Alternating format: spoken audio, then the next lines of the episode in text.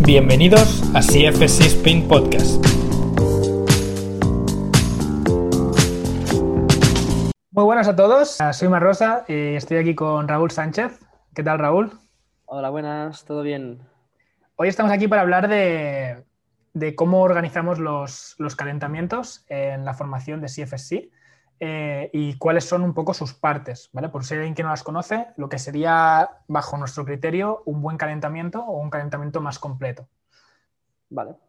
Me voy a empezar y yo creo que también será interesante eh, contextualizar cosas, ¿no? Le damos calentamiento, pero para nosotros no es exclusivamente una parte previa de entrenamiento para el entrenamiento, sino que es parte del entrenamiento. No sé si me explico, es decir, no es una consecuencia de lo que vamos a hacer después, que también, sino también es, aquí metemos cosas que creemos que todo el mundo debe realizar para estar sano.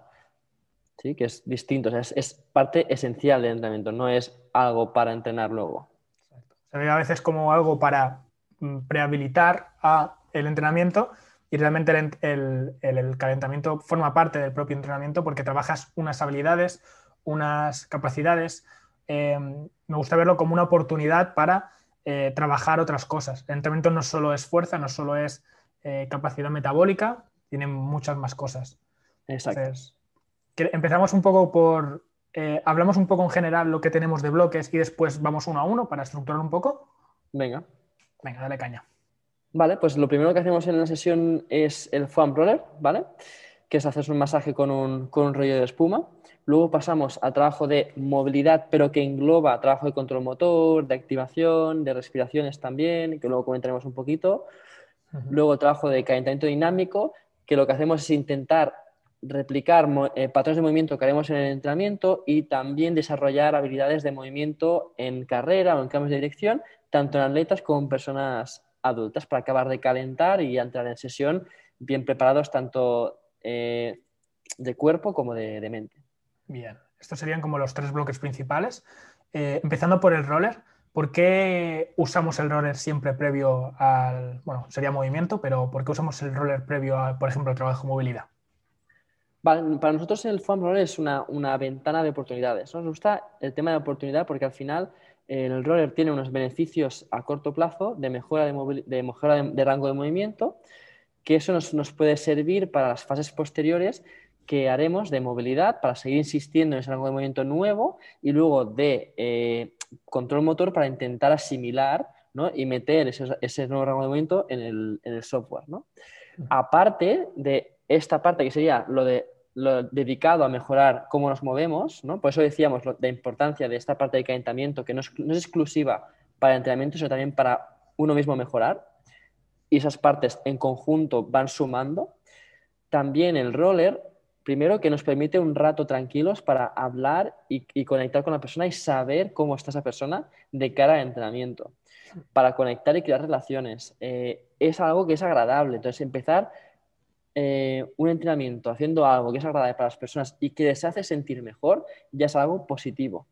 Entonces, por eso creemos que, vale la pena meter el, el FOAM algo que me parece súper super guay es como el piensa que las clases normalmente van eh, a tiempo y tienes que ir un poco por faena. Luego a lo mejor en los descansos sí que puedes interactuar con el atleta a nivel no, de entrenamiento, sino de preguntarle alguna cosa. El momento roller es como mm, el que, con el que más conectas con la persona. Allí, por ejemplo, en Estados Unidos lo que hacían mucho era eh, hacer la pregunta del día. Y te preguntan, pues, yo qué sé, comida favorita. Y tenía, iba a ser en círculo y todo el mundo decía su comida favorita. Y es como una forma de participar dentro del grupo y de verte incluido. Esto parecerá una tontería, pero hace que la gente quiera venir a, a tus clases y que se siente importante dentro del grupo y que conecte con el resto y que sepas algo sobre, sobre las otras personas. Y eso es brutal. Totalmente, totalmente. Sobre eh, más o menos, eh, bueno, yo a veces cuando hablo con un cliente, una duda que suele ser bastante común es como, Ah, pero yo el foam roller es. Yo pensaba que era para, para después, no para antes. Es como para hacerme el masaje. Entonces. Para, para, mí el roller es para cualquier momento del día, ¿vale? Es decir, cualquier momento el roller pues algo positivo que, eh, que te haga un poco desconectar, cuidar un poco de tu cuerpo, escuchar tu cuerpo, también ese, ese concepto de, de, saber dónde por mi día a día acumulo más tensión eh, y reconocerlo ¿no? y cuidarme.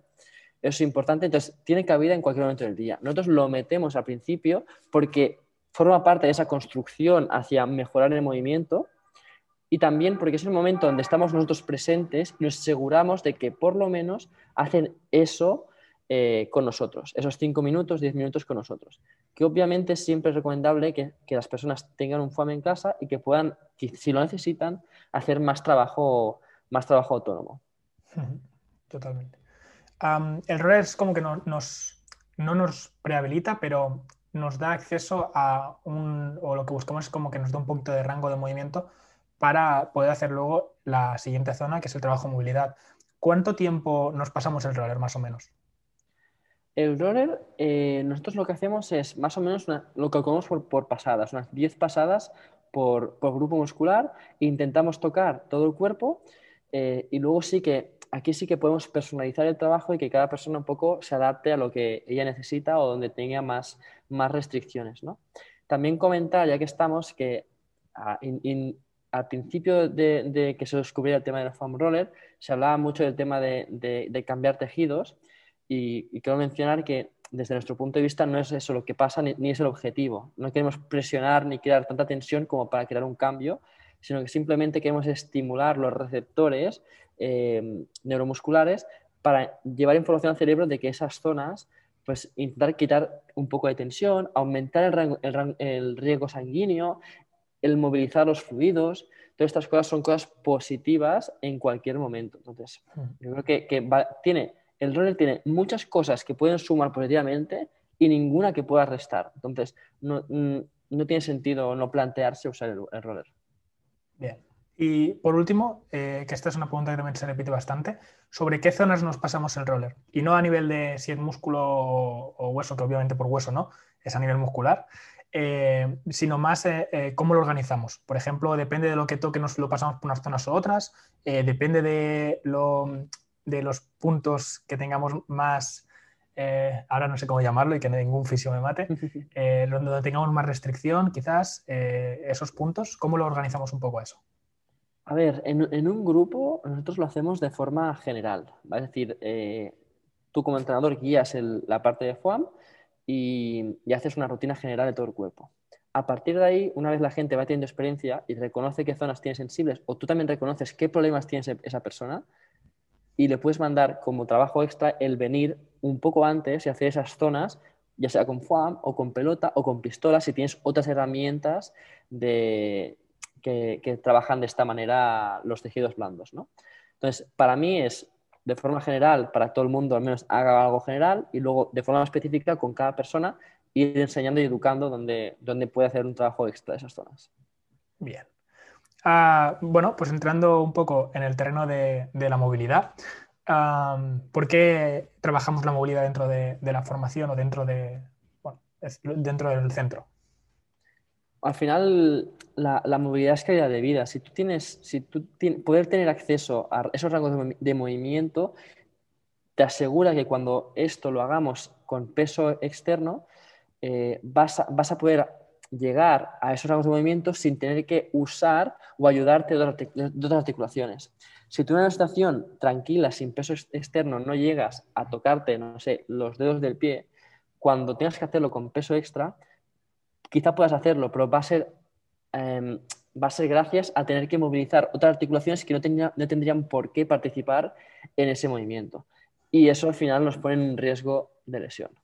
Que no tiene por qué pasar, ¿eh? es simplemente un aumento de riesgo de lesión. Entonces, para nosotros, el poder movernos de forma más libre siempre va a ser algo positivo y algo que queremos intentar mejorar. Y que, por desgracia, en nuestro día a día no, nos influencia suficiente a que haya variabilidad de movimiento. Entonces, este ratito un poco más tranquilo, sin peso externa, sin un objetivo externo, que es simplemente mejorar cómo nos movemos, es algo, siempre va a ser algo positivo. Totalmente. Al final, eh, la mayoría de lesiones a nivel muscular son por un sobreuso mm, porque una estructura no está funcionando, entonces la otra compensa a la anterior. Si tú tienes eh, ese rango de, movimiento como para poder acceder a ese movimiento, eh, seguramente crees menos tensión y menos compensaciones y eso te haga estar más sano a la larga y tener menos dolor o no tener dolor. Y comentar también, Marc, ahora me he acordado, siempre una pregunta que se hace muchísimo, sobre todo la gente que no es entrenadora, ¿no? Clientes, es ¿tengo que estirar o no antes de entrenar? Entonces, yo creo que un poco la pregunta, o sea, el motivo de, meter movilidad no es el hecho de si es importante antes de entrenar, sino es el hecho de que es importante estirar, es importante trabajar la movilidad. Entonces, el momento, pues para nosotros es al principio de la sesión, pero podría ser después o en tu casa también si quieres, pero el meterlo en, principio de sesión nos asegura, igual que el FUAM, que lo hacen con nosotros un rato, entonces eh, puedes supervisar ese trabajo y que sea intenso y efectivo, que es importante, y luego también que al final, pues eso, lo que hablamos, no deja de ser un calentamiento para sesión, te vas a sentir mejor para empezar a entrenar, ¿no? Es, es, es decir, no es obligatorio, pero es algo que tienes que meter en tu rutina de entrenamiento, en, el momento que sea. Y yo creo que inicialmente pues es, encaja muy bien en este momento.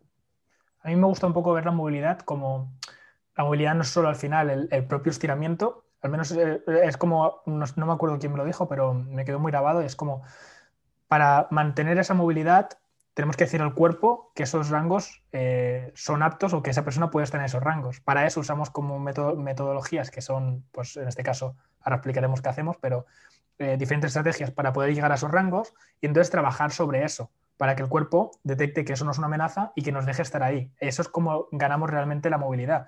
Entonces, eh, hay que trabajarla siempre y a mí sí que es cierto que me gusta un poquito más antes, porque accedes a esos rangos y luego puedes trabajarla más, pero sí que es cierto que es, eh, antes o después siempre hay que, hay que hacerlo. Eso es algo que no, no, tiene debate. Y yo creo que eso es que al principio de la sesión encaja muy bien porque es el tema este del bucle que estamos comentando, de intentar ganar movilidad, acceder a esos nuevos rangos de movimiento, para después con el trabajo de control motor o con las respiraciones o incluso después con el trabajo de fuerza intentar que el cuerpo eh, reconozca esos rangos de movimiento y los adapte y los, eh, me sale en inglés la palabra own, ¿no? Eh, posea esos rangos de movimiento y los puedas usar realmente, ¿no? Que no sea simplemente un efecto agudo de, ese estiramiento. Exacto. vale, ¿cómo organizamos un poquito el trabajo movilidad? ¿Cómo lo, cómo lo hacemos? Pues nosotros usamos la regla del 80-20, entonces sabemos por la, por la teoría del joint by joint que hay articulaciones que necesitan más movilidad eh, y otras que necesitan más estabilidad. Entonces, basándonos en esa, en esa idea, escogemos que básicamente es la zona torácica, la zona de, caderas y la zona de tobillos y siempre intentamos meter entre cuatro o cinco ejercicios dedicados a esas zonas. A partir de ahí, eh, siempre lo que tenemos tres principios para trabajar movilidad, que es uno, la respiración. La respiración siempre guía el ejercicio, es decir, no queremos aguantar el aire, queremos que eh, siempre se coordinen la inhalación y la exhalación con el, con el estiramiento. Luego que sea de forma activa, es decir, que siempre haya contracción, ¿vale? Es decir, que al final lo que hablábamos, queremos que sea algo que el cuerpo reconozca y que pueda usar. Entonces tenemos que usarlo, no tiene que ser algo pasivo. Y por último, tener paciencia, es decir, que sea un estiramiento por lo menos de un minuto. Entonces, esto es muy fácil calcularlo con respiraciones. Si tú marcas el ritmo de respiraciones, si tú marcas 5, 6, 7 respiraciones por ejercicio, ya llegas a ese minuto y a la vez haces que la gente esté centrada en respirar correctamente y en el ejercicio. Exacto. Al final, mucha gente, eh, sobre todo que, viene de nuevo a las clases, ves a lo mejor que, que aguanta la respiración y que están ahí aguantando y es al final eh, no es contraproducente, pero no funciona porque la persona necesita relajarse y, pasar tiempo en esa posición. Por lo tanto, a lo mejor es mejor que no tire tanto en ese sentido, si está un poco mal dicho tirar, pero, eh, pero que pase tiempo en esa zona y que se intente relajar en esos rangos para ganar esos, rangos. Exacto, tenemos que conseguir mezclar que sea intenso, pero a la vez, en ese momento incómodo, intentar relajarnos, ¿no? No, ceder a, la incomodidad y estar en tensión, sino intentar luchar contra esa incomodidad para reeducar el cerebro. Exacto. ¿Qué tipos de estiramientos hacemos, Raúl? Pues los estiramientos siempre son, primero, siempre, siempre son activos, es decir, eh, activamente voy a intentar acceder a, esa, a, esa, a, ese rango, es decir, habrá un, músculo que está estirándose mientras el que causa ese movimiento estará contrayendo la musculatura. ¿vale? Al final no deja de ser como cualquier movimiento. Y a partir de ahí, pues pueden ser estáticos o pueden ser dinámicos. Eso en función del momento, normalmente empezamos con los estáticos y luego pasamos ya a ejercicios un poco más dinámicos, que entraría más el concepto del control motor y entender cómo movilizar esa articulación sin compensar con otras articulaciones. Genial. bien, pues y todo esto, eh, al final, eh, ¿cómo, lo, ¿cómo, lo, pasamos a luego al dinámico? ¿Qué hacemos después en el dinámico? ¿Por qué lo hacemos? Antes, que lo hemos comentado, es decir, en esta parte de movilidad no simplemente estiramos, sino que también vamos a meter ejercicios de control motor, que le llamamos, ¿no? De activación. Entonces vamos a intentar eh, enseñar al cuerpo a mover las articulaciones en el momento correcto, de la forma correcta, sin compensar. Entonces, una vez, por ejemplo, hemos estado haciendo, este, eh, hemos rodado con el FOAM la zona de los isquios, hemos hecho un estiramiento de isquios y luego hemos hecho un ejercicio de extensión de cadera y entonces estamos metiendo ese nuevo rango, cerrando ese bucle donde he estirado y he intentado usar ese rango de movimiento y estoy intentando controlar ese rango de movimiento para que con el tiempo, a largo plazo, tengamos y dominemos ese rango de movimiento. Que eso no lo hemos comentado, pero la idea también de largo plazo. ¿eh? El objetivo de todo esto es mejorar a largo plazo, no simplemente para la sesión. ¿eh? Y, y eso, después de ese control motor, ya pasamos al calentamiento dinámico, que como comentamos al principio, lo que queremos es, si puede ser, intentar coger ejercicios que hagamos en el entrenamiento, meterlos en, sin pesos o con pesos ligeros para ya empezar a calentar, empezar a dominarlos y seguir practicando y dominando esos patrones de movimiento. Y también podemos meter ejercicios de coordinación, como puede ser cosas de técnica de carrera, eh, escaleras de agilidad, cambios de dirección, cosas donde crucemos las articulaciones por el cuerpo, cosas donde las personas no están acostumbradas a realizar en su día a día y que va a hacer que estamos calentando, estamos también dándole al coco porque tenemos que coordinar movimientos nuevos y eso nos va a activar a nivel eh, eh, neuromuscular. Em, y luego también eso, vamos a estar activando la energía también y, es un momento de, meter entusiasmo y, ganas al, entreno, para ya empezar a tope con el primer bloque de fuerza. supongo que mucho por influencia del culturismo, pero era... Ahora, claro, yo no lo veo tanto, pero eh, me da la sensación de que es más común de lo que parece el hecho de calentar en cinta caminando cinco minutos para subir temperatura corporal o para subir pulsaciones. Y para mí, yo el calentamiento dinámico lo entiendo un poco como eso, como es como la forma de cerrar todo, de trabajar nuevas habilidades, de activarte a nivel eh, neuromuscular y también de, subir pulsaciones. Mm, hasta llegar allí, eh, hacía algo parecido a lo que sería un calentamiento dinámico, pero era más específico lo que iba a hacer en la, sala. Allí me di cuenta de que, eh, ostras, las sensaciones son muy buenas y, personalmente recomiendo que si calientas de otra forma, pruebes hacer tu parte de foam roller, tu parte de movilidad y luego tu, calentamiento dinámico. La forma en la que vas a afrontar la sesión cambia radicalmente y, y, te prepara eh, realmente para lo que vas a hacer después, que sería fuerza, sprinting o lo que sea.